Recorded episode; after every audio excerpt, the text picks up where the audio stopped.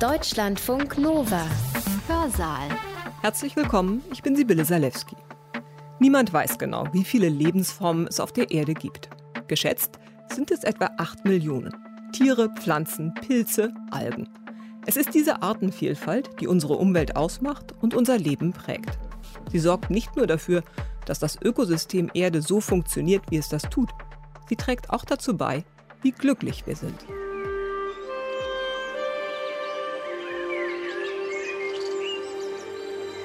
Die Europäer, die in einer Landschaft leben, wo es viele Vogelarten gibt, sind signifikant zufriedener als die Europäer, die in verarmten Landschaften leben. Die Effektstärke der Vielfalt ist genauso groß wie die Effektstärke des Einkommens. Wenn irgendwo die Vogelvielfalt 10% höher waren, waren die Leute genauso glücklicher, zufriedener, als wenn sie 10% mehr Einkommen bekommen hätten. Vielleicht ein Nebeneffekt von Corona, die meisten von uns verbringen viel mehr Zeit in der Natur und können diese positive Wirkung der Natur und der Vogelvielfalt am eigenen Leib spüren. Ein Spaziergang durch die Natur, der Anblick von Bäumen, Wiesen, Feldern oder eben der Gesang von Vögeln. Das alles kann uns ins Gleichgewicht bringen, uns regenerieren, uns Kraft geben.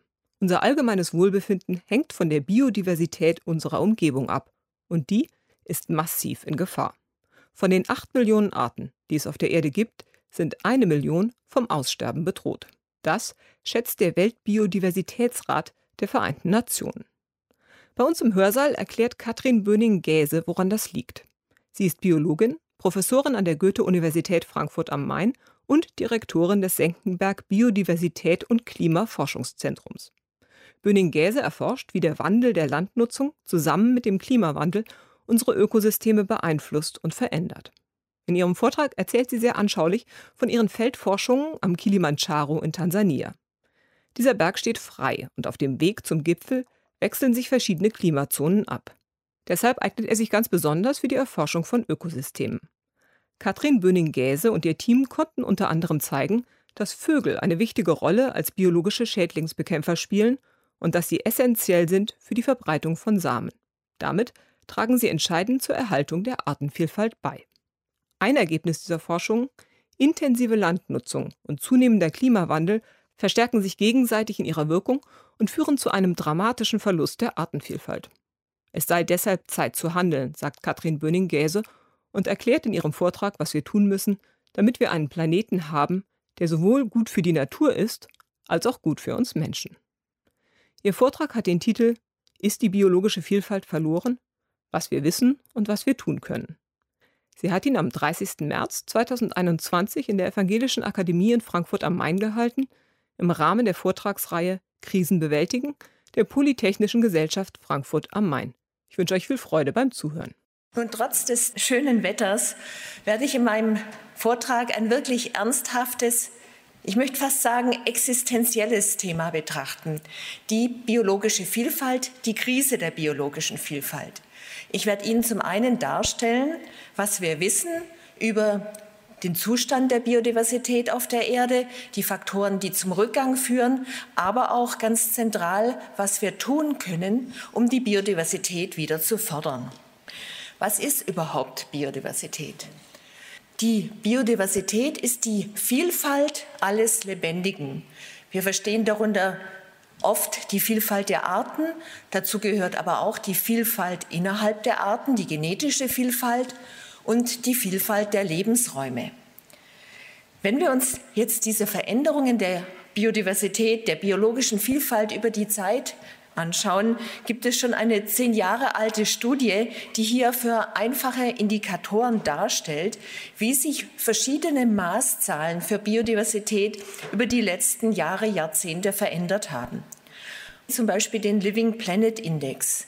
Der misst die Anzahl an Tieren, da geht es im Wesentlichen um die großen Wirbeltiere, die Huftiere und andere große Arten, wie die sich in ihren Beständen über die letzten 30 Jahre verändert haben. Dramatische Abnahmen. Ein weiterer Indikator ist der Red List Index, das Maß der vom Aussterben bedrohten Arten. ebenfalls abnahm. Ein anderes Maß ist die Ausdehnung an Wäldern, Forest Extent, ebenfalls abnahm. Fast alle diese Indikatoren zeigen nach unten. Allerdings sieht man auch, dass diese Indikatoren relativ einfach und grob sind, weil wir einfach noch gar nicht alle Arten dieser Erde kennen. Wir kennen ehrlich gesagt auch nur einen Bruchteil davon und können deswegen auch nicht wirklich messen, wie die Artenvielfalt auf der Erde abgenommen hat. Wir konzentrieren uns deswegen auf die wesentlichen Indikatoren.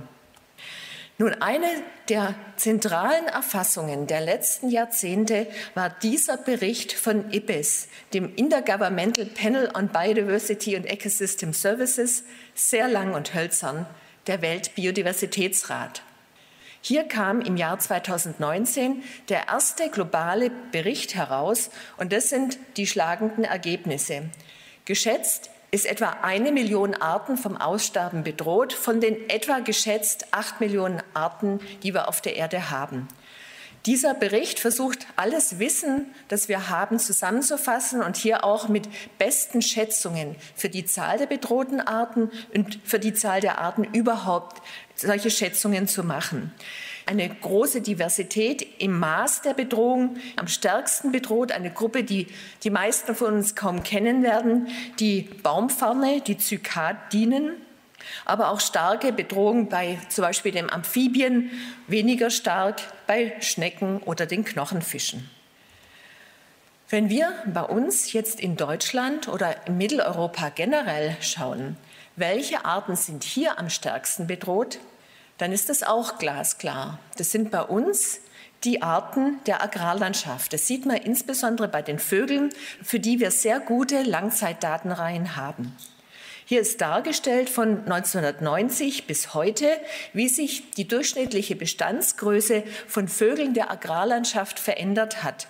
Das sind die Vögel der Äcker, der Wiesen und der Weiden. Dramatische Abnahmen auf etwa jetzt 69 Prozent der ursprünglichen Bestände.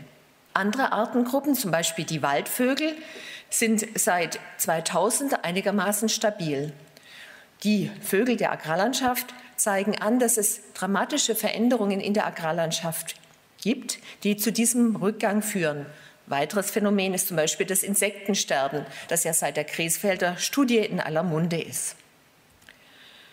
Nun, eine relativ komplexe Rahmung, die der Weltbiodiversitätsrat für die Verbindung zwischen der Biodiversität und den Menschen erstellt hat. Wir haben Nature oder Biodiversität und Ökosysteme, die beeinflusst werden von den direkten treibenden Faktoren. Das sind natürliche Treiber, aber auch menschengemachte Treiber wie Landnutzungswandel und Klimawandel.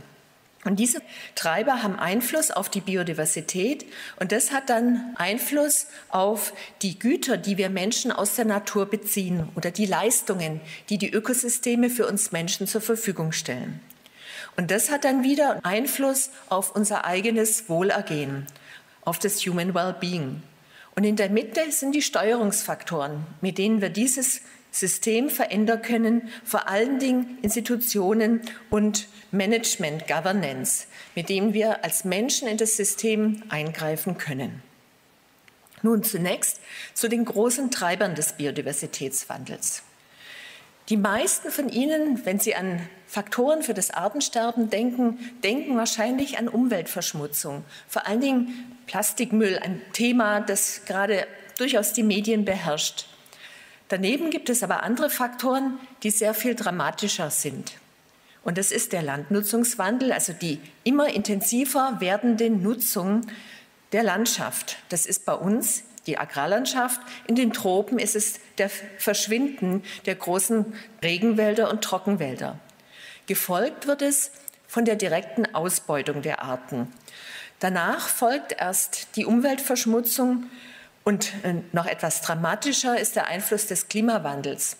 Aber die Treiber Nummer eins und zwei sind die menschliche Landnutzung und die Ausbeutung der Arten. Ich möchte es an einigen wenigen Beispielen deutlich machen.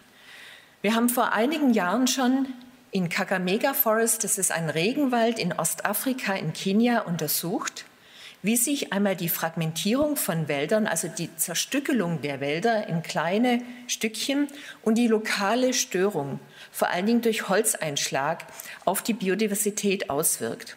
Kakamega Forest liegt in der Nähe des Victoriasee im südwestlichen Kenia. Und hier sieht man diesen Wald, der nur noch aus einzelnen Stücken besteht, die mehr oder weniger groß oder klein sind, von denen die Hälfte der Flächen stark, die andere weniger stark gestört ist. Wir haben in einer Doktorarbeit von Jasper Kirika nun die Vielfalt der Vögel, vor allen Dingen der früchtefressenden Vögel, in unterschiedlich gestörten Wäldern untersucht. Und man sieht, dass sowohl der Artenreichtum als auch die Dichte an früchtefressenden Vögeln in den stark gestörten, heavily disturbed Flächen signifikant abnimmt. Die Treiber für unsere Agrarlandschaften, den Verlust der Artenvielfalt bei uns in der Agrarlandschaft ist vielfältig. Wir verlieren die Vielfalt in der Landschaft, die Hecken, die Feldraine, aber auch die Kulturen vereinfachen sich. Wir verlieren Grünland, also Wiesen und Weiden, haben stattdessen Mais und Raps. Wir haben weniger Fruchtfolgen. Wir haben keine Nutztierhaltung, keine Kühe, keine Schafe mehr auf der Wiese, sondern in Ställen. Wir haben viel Schädlingsbekämpfung und viel Düngung. Also eine dramatische stufenweise Verdichtung unserer Landschaft und eine Ausrichtung hin auf die Produktion, die zu diesem stufenweisen Rückgang der Artenvielfalt führt. Ein weiterer Faktor ist der Klimawandel, das hatte ich schon genannt. Wir haben in einer riesigen Studie über all diese Artengemeinschaft, von den Fischen in der Nordsee bis zu den Vögeln am Bodensee, Langzeitdatenreihen in einem großen Kollaborationsprojekt ausgewertet, über 1000 an der Zahl und getestet, welche Arten nehmen eher zu und welche Arten nehmen mehr ab. Das Ergebnis ist, dass wir in der Zwischenzeit hier in Mitteleuropa über alle Lebensräume gemittelt signifikante Abnahmen von kälteliebenden Arten haben. Nun aber, wie spielen diese zwei Faktoren Klimawandel und Landnutzungswandel zusammen? Das ist jetzt gar nicht so einfach zu untersuchen.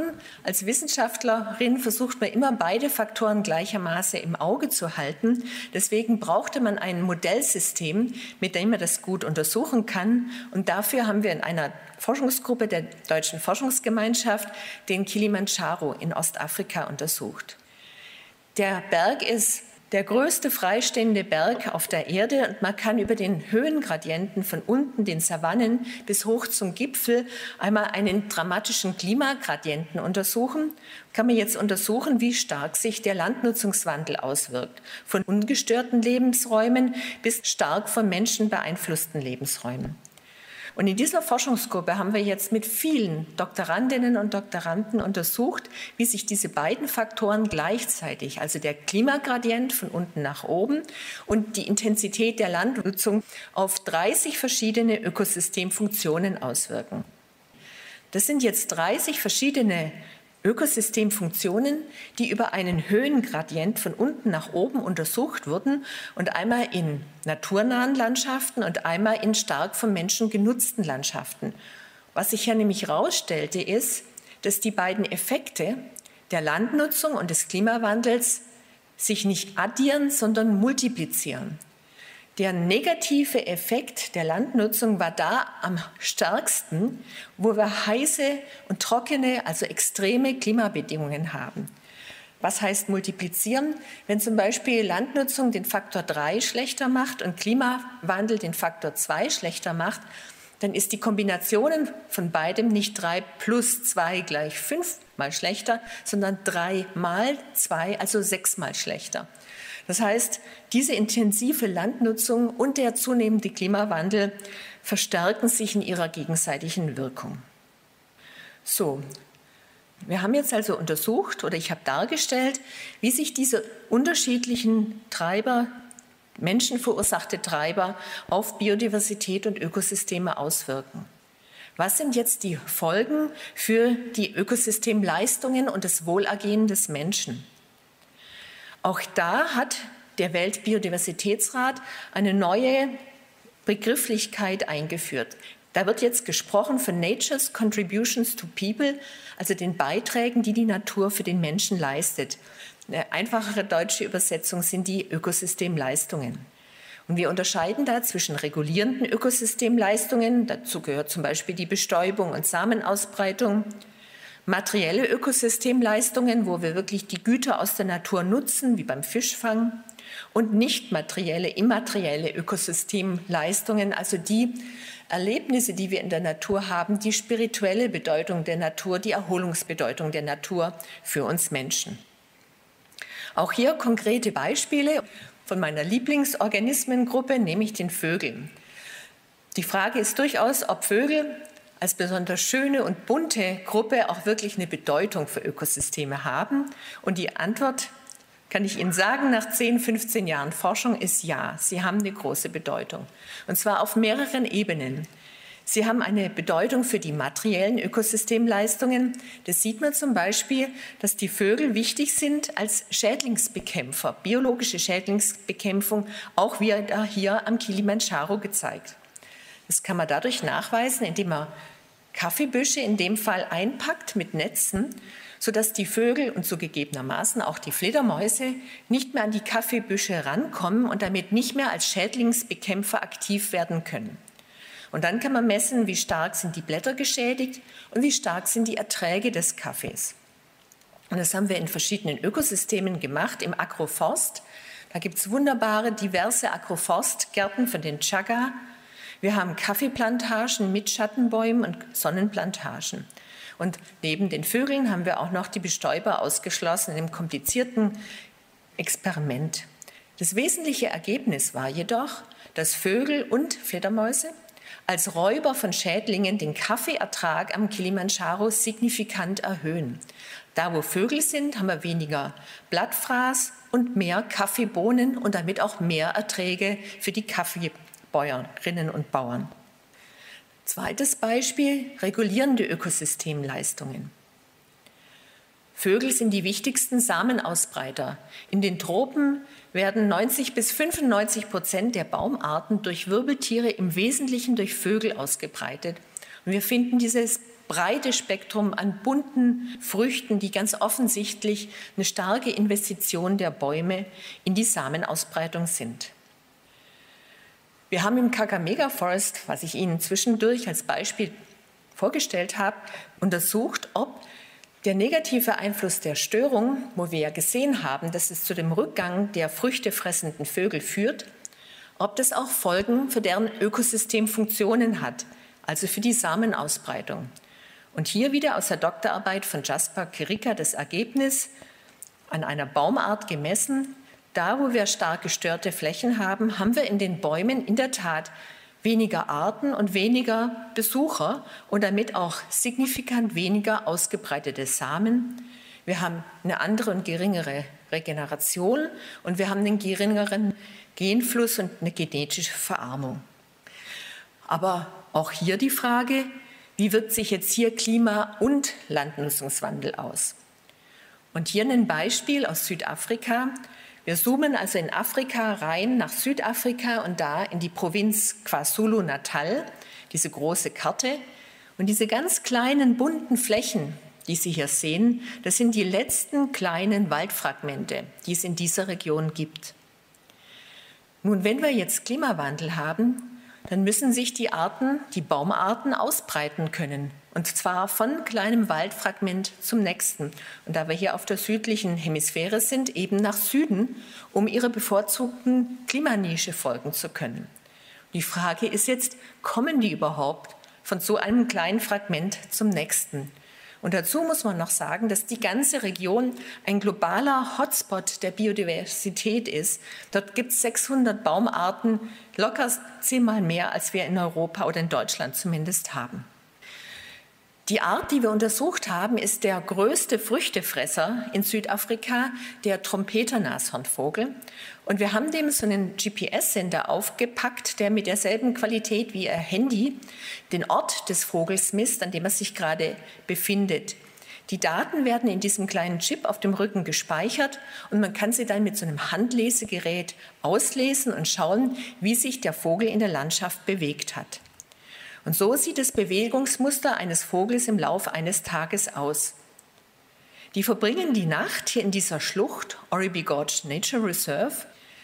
Die Vögel fliegen dann am nächsten Morgen raus in die Agrarlandschaft und von dort durch die Agrarlandschaft von einem Punkt zum nächsten, zum Beispiel ein kleiner Zwischenstopp an einer Feige, durch diese Zuckerrohrlandschaft, weiter durch die Fragmente in der Landschaft und dann wieder über einzelne Trittsteine zurück zu ihrem Ausgangspunkt.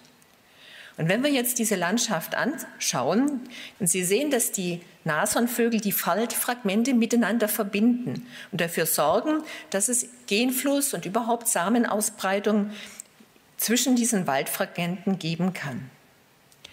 Die Vögel sind also ganz zentrale Dienstleister und erlauben es den Arten, den Baumarten, sich an den Klimawandel zumindest einigermaßen anzupassen. Ich hatte Ihnen aber auch von nicht materiellen Leistungen gesprochen. Haben hier die Vögel eine Bedeutung?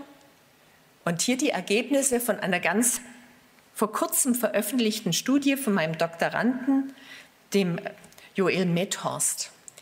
Der hat untersucht, welchen Einfluss die Artenvielfalt von Vögeln und anderen Gruppen auf die Zufriedenheit der Menschen hat. Und der Datensatz, den er dafür benutzt hat, waren die Daten des European Quality of Life Surveys. Hier werden fast 40.000 Personen in Europa untersucht und ihnen wird unter anderem 200 verschiedene Fragen die Frage gestellt, wie zufrieden sind sie derzeit mit ihrem Leben im Allgemeinen? Skala von 1 bis 10.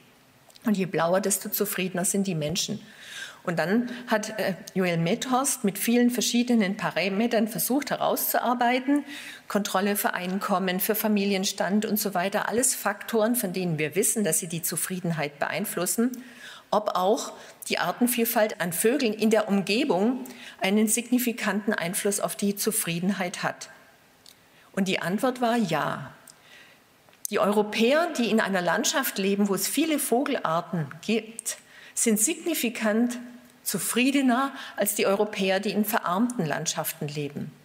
Und die Effektstärke der Vielfalt ist genauso groß wie die Effektstärke des Einkommens. Wenn irgendwo die Vogelvielfalt 10 Prozent höher war, waren die Leute genauso glücklicher, zufriedener, als wenn sie 10 Prozent mehr Einkommen bekommen hätten.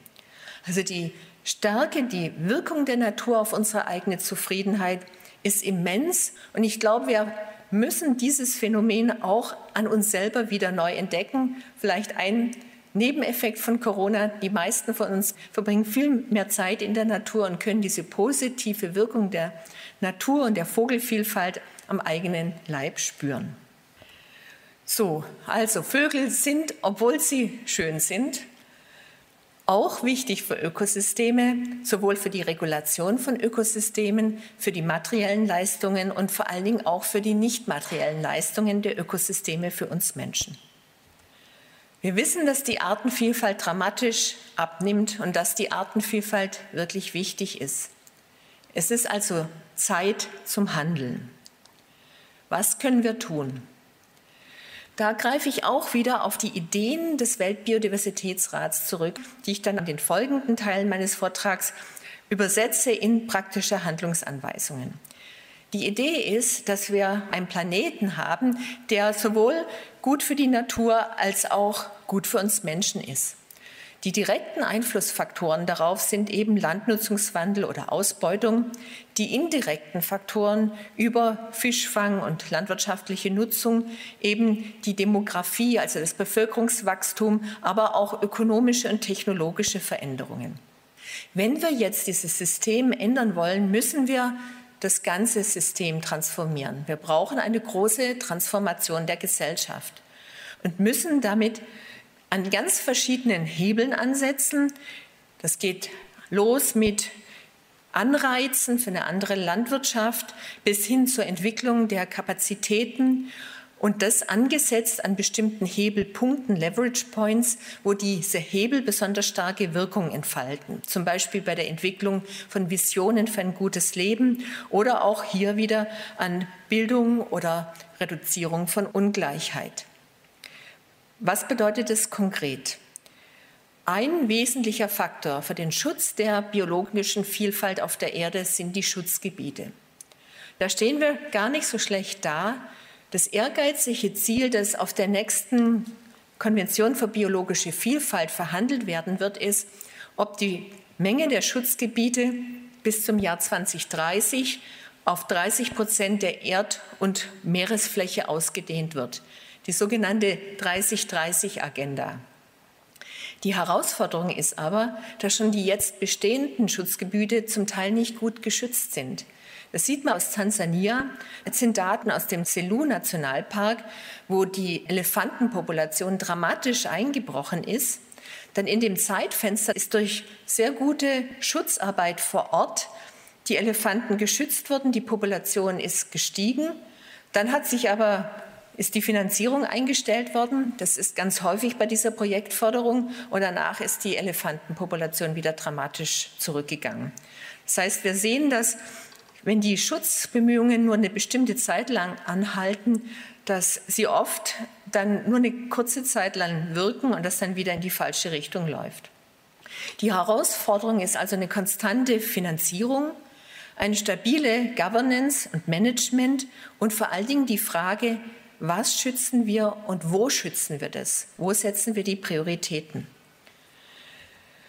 Da gibt es, und das sind sehr gute Neuigkeiten, wo sich auch Deutschland massiv engagiert, nun ein neues Instrument für Schutzgebiete. Die sogenannten Legacy Landscapes, wo auch hier die Zoologische Gesellschaft Frankfurt in Kooperation mit Senckenberg eine ganz zentrale Rolle spielt. Das Besondere daran ist eine andere Art der Finanzierung, die nicht mehr über Projektmittel geht, sondern über Trust Funds, finanziert durch private und öffentliche Mittel. Eine Governance-Ansatz, wo Regierungs- und Nichtregierungsorganisationen zusammenarbeiten und dann vor allen Dingen ein Ansatz darauf basiert, die wichtigsten Flächen auf der Erde als Legacy, als Erbe der Menschheit für die nächsten Jahrhunderte und Jahrtausende zu schützen die Flächen mit der höchsten Biodiversität, die noch am unberührtesten sind, die stabil gegen Klimawandel sind und eine ganze Reihe weitere Faktoren. Und mit diesen makroökologischen Ansätzen, die wir bei BGF in den letzten Jahrzehnten entwickelt haben, ist man in der Lage, jetzt diese Schutzgebiete in verschiedenen Regionen der Erde auch auszuwählen und bei denen mit diesem Erbe der Menschheit anzusetzen.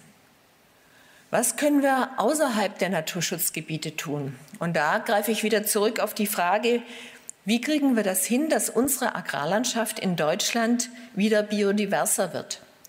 Und hier greife ich auf eine Stellungnahme der Wissenschaftlichen Akademie der Leopoldina und anderer Akademien in Deutschland zurück, die wir gemeinsam erarbeitet haben, wo wir genau versucht haben, diese Hebelpunkte zu finden, an dem die Biodiversität in der Agrarlandschaft wieder erhöht werden kann. Und hier gehe ich nur ganz kurz durch. Ich will im Prinzip nur die großen Schlaglichter werfen. Das ist vielleicht was, was man hinterher auch gut diskutieren kann. Wir müssen natürlich zuerst bei der Landwirtschaft ansetzen, zum Beispiel mehr Ökolandbau oder mehr Weiden und Wiesen und eine extensive Beweidung. Wir müssen aber auch, und das ist ganz wichtig, bei der Agrarpolitik ansetzen, die im Wesentlichen in Brüssel gemacht wird, die gemeinsame Agrarpolitik, wo die Subventionen anders verteilt werden müssen. Aber wir müssen auch auf nationale Initiativen zurückgreifen und auf Initiativen der Bundesländer. Ich erinnere an das super erfolgreiche Volksbegehren zur Rettung der Biene in Bayern. Wir müssen bei der Landschaftsplanung ansetzen die Technologieentwicklung kann eine ganz große Rolle spielen. Wir müssen beim Handel und bei den Märkten ansetzen. Wir müssen als Konsumentinnen in der Lage sein, biodiversitätsfreundlich erzeugte Lebensmittel im Laden auch zu erkennen. Und wir brauchen eine Sensibilisierung der Zivilgesellschaft für den Wert der Biodiversität hin zu einem anderen Einkauf- und Konsumverhalten. Und wir müssen beim Wissen, bei der Bildung und Vermittlung ansetzen. Da bringen wir uns als Senckenberg besonders ein. Deswegen noch drei Schlagrichter auf das, wo wir versuchen, aktiv zu werden. Wir wollen Wissen und Lösungen für Natur und Mensch bieten als Grundlage für Entscheidungen, sowohl in der Gesellschaft als auch in der Politik.